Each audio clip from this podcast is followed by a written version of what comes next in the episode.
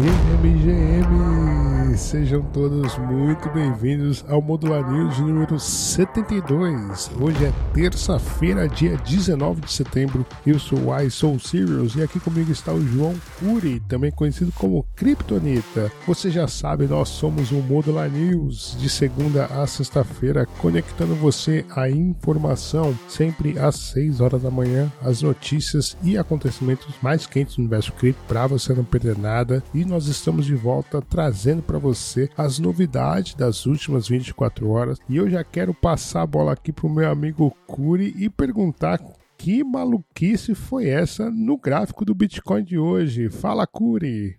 Fala, uai, fala galera. É, uai, o mercado não tá para amadores. Viu?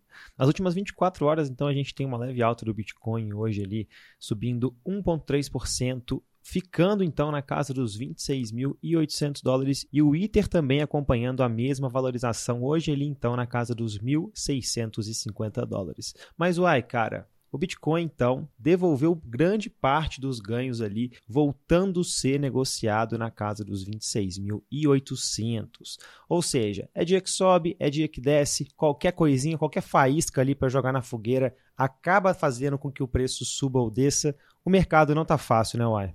O mercado não tá fácil, cara. Ele chegou a dar uma pancada para cima, mas como nós trouxemos ontem, né, Curi? Essa baixa liquidez no mercado é um prato cheio para as baleias manipularem, fazer ali as suas liquidações. Então, muito cuidado nesse momento para você que está exposto em trades. Enfim, deixa eu já puxar a primeira notícia, Curi, que até corrobora um pouco com o movimento que a gente está vendo no gráfico. Saídas de fundos criptos atingem quase meio bilhão de dólares em nove semanas. Nós tanto falamos aqui no Modular News das consecutivas saídas de fundo cripto nas últimas nove semanas.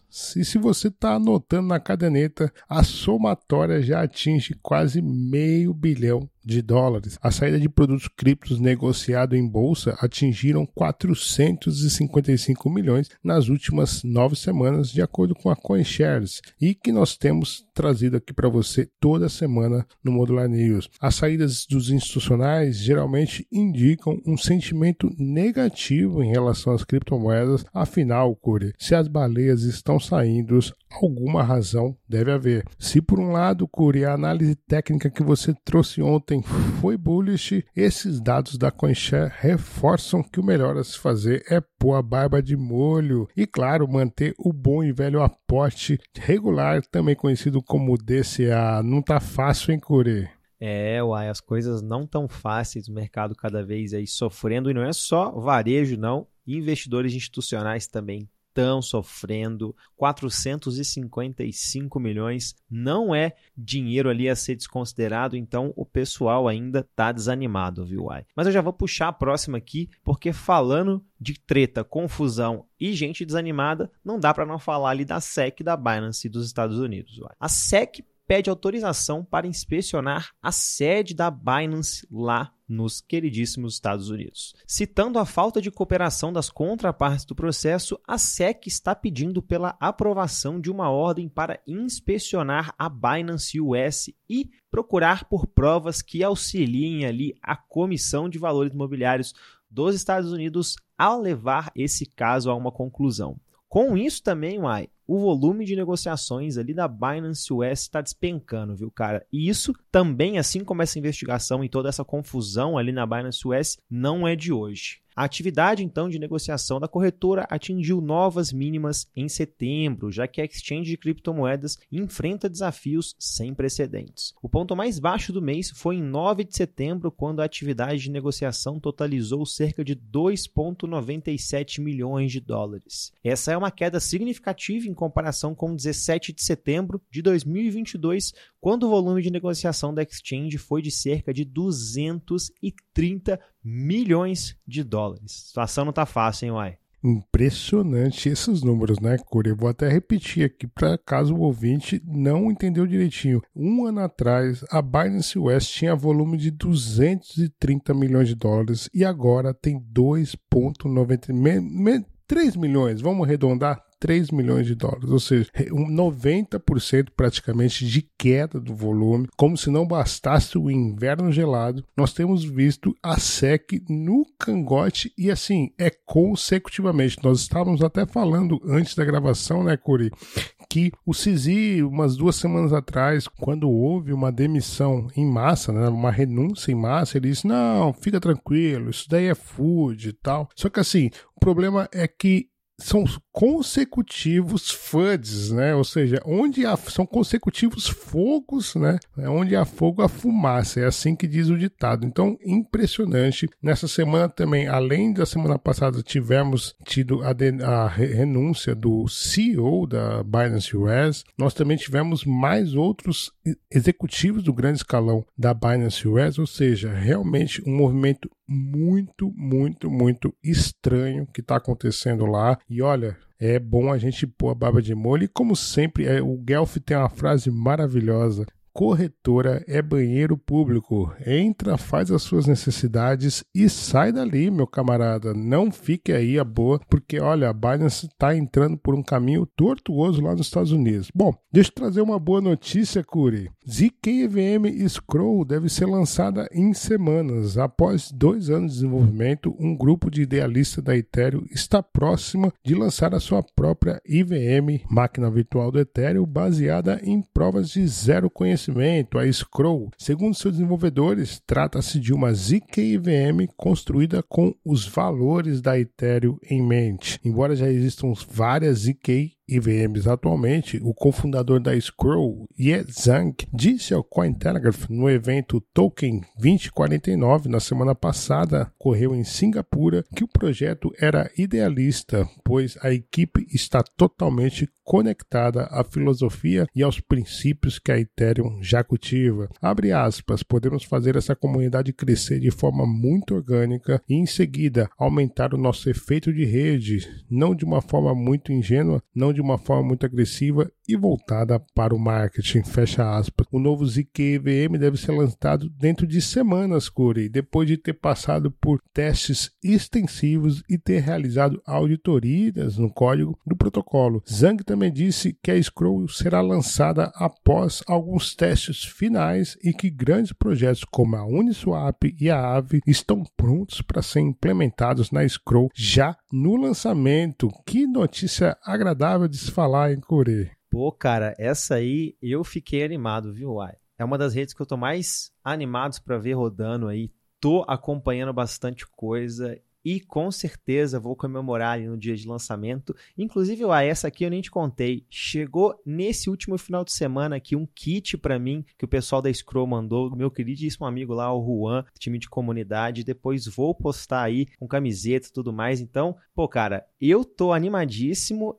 e sei que o pessoal tá trabalhando muito bem. Já conversei bastante com eles lá no, na, no IFA Argentina e sei que a galera lá tá realmente empenhada em escalar Ethereum. Aí. Vamos ver esse lançamento aí e fico aqui na expectativa, cara. Mas já puxando a próxima aqui, uai. O Citigroup permitirá que institucionais usem blockchain privada para transferir ativos. Como assim? Calma que eu te explico. O gigante, então, de bancos de investimentos Citigroup anunciou ontem o lançamento de um serviço de token digital para instituições. O produto Citi Token Services usa tecnologia blockchain e contratos inteligentes para permitir que seus clientes institucionais enviem dinheiro através das fronteiras rapidamente utilizando blockchain. A má notícia é que a tecnologia empregada será de uma blockchain privada e não pública, como Bitcoin ou Ethereum. Com isso, o City Token Services fornecerá soluções automatizadas de financiamento comercial 24 horas por dia, 7 dias por semana,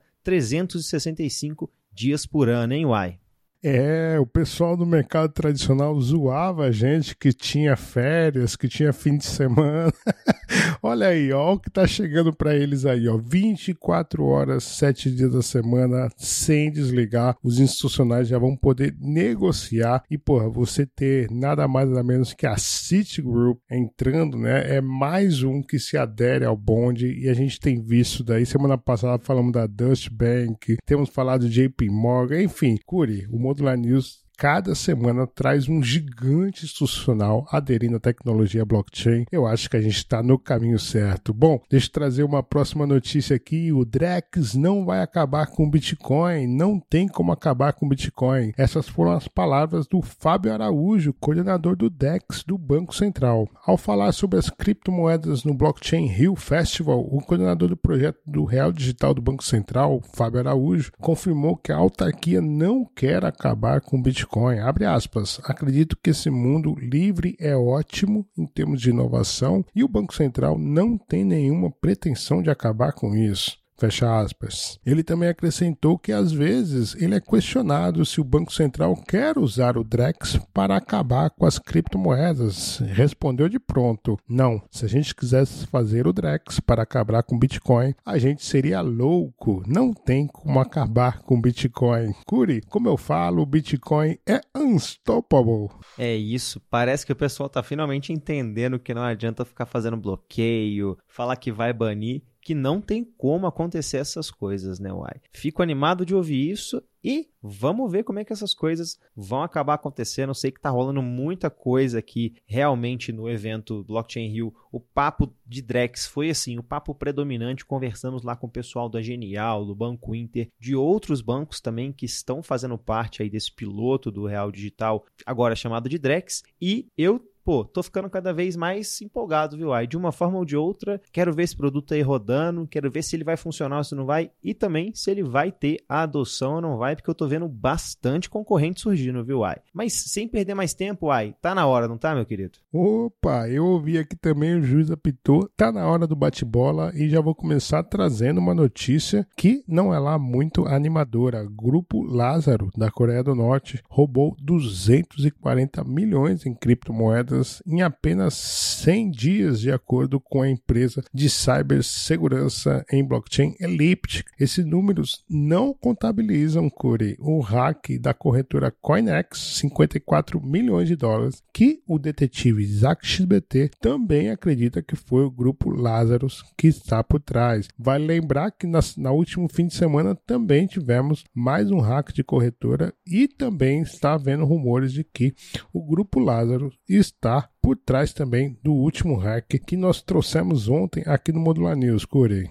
É isso aí. Já puxando a próxima aqui, então, ontem a Optimism anunciou o terceiro airdrop ali de tokens OPs. 19 milhões de OPs foram alocados ali para mais de 31 mil endereços únicos para recompensar então a participação de governança ali no coletivo da Optimism. Se você já delegou seus tokens lá na governança da Optimism, confere aí sua carteira, porque provavelmente você ganhou alguns tokens. E como eu falei aqui, você não tem que conectar a carteira com nada e nem fazer claim. Esses tokens, se você estava elegível, foram direto para sua carteira, uai. Bom, deixa eu trazer uma notícia nada também animadora. Bilionário Mark Cuban perde quase um milhão de dólares em golpes cripto. O bilionário disse que fez login nas carteiras MetaMask após meses de inatividades, o que provavelmente clicou em algum link de phishing. Curi, não tá fácil para ninguém. É, não tá não, viu, Uai?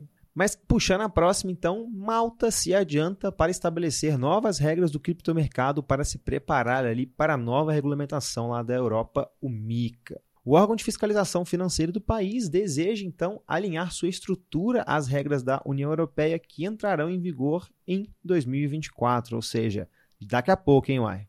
Bom, deixa eu trazer uma notícia até um pouco triste que nós já reportamos aqui no Modular News, Curi, e realmente eu não esperava esse movimento do mercado de NFTs. Coleção Stoner Cats, que foi multada pela SEC em um milhão de dólares por oferecer ativos mobiliários não declarados, foi banida dos mercados de NFT após essa multa da SEC. O OpenSea e o Hannibal confirmaram que bloquearam as negociações de NFT da Stoner Cats, enquanto a Blur não mostra listagem ativas. Curi, que mancada, hein?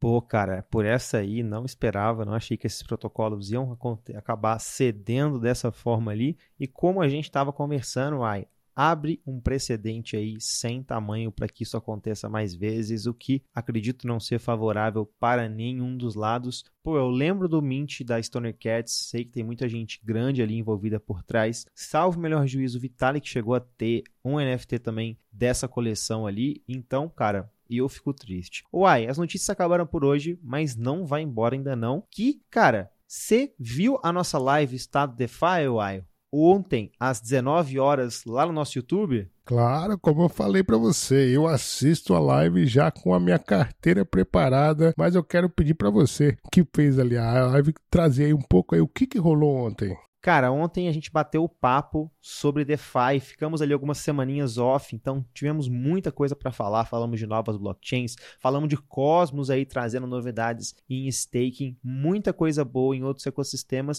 e também muita blockchain nova surgindo, tanto L2 quanto L1. E uai, cara, hoje também, aproveitando aqui o embalo de lives, 19 horas, vamos fazer o nosso estado da Ethereum lá no YouTube. Vamos falar sobre permission, sobre eventos cripto, sobre aniversário do Merge. Quem sabe a gente não faz uma retrospectiva histórica, hein, uai? Se eu fosse você, eu não perderia essa também, viu? Ah, não perco, não perco nada. Tô ligadinho ali no canal do YouTube. Aliás, eu ativo a notificação que sempre que sobe qualquer vídeo, sempre que entra em live, já pinga lá o sininho, notificação para eu não perder nada. Aliás, aconselho você que está ouvindo a fazer a mesma coisa e não só lá no YouTube, mas também no Spotify, no, no Apple Music aí, para você não perder nada. Inclusive, você classificar a gente como cinco estrelas ajuda na nossa distribuição, então não custa nada, apoia o nosso trabalho. Mas, Curi, deixa eu trazer uma notícia que eu, eu tô com saudade do, do X-Space e essa semana é semana do Interchain, Interchain número número 6 com a Algorand. Nós convidamos a Community Manager da Algorand Brasil, Maíra Siqueira, para a gente trazer as novidades, os últimos updates que foram anunciados recentemente da Algorand, da rede e também, claro, o futuro da Algorand no Brasil. Então, a próxima quinta-feira, dia 21 de setembro, às 19 horas, lá no X da Modular Cripto, vamos ter Interchain número 6, imperdível com Maíra Siqueira. Alô, Algorand Brasil!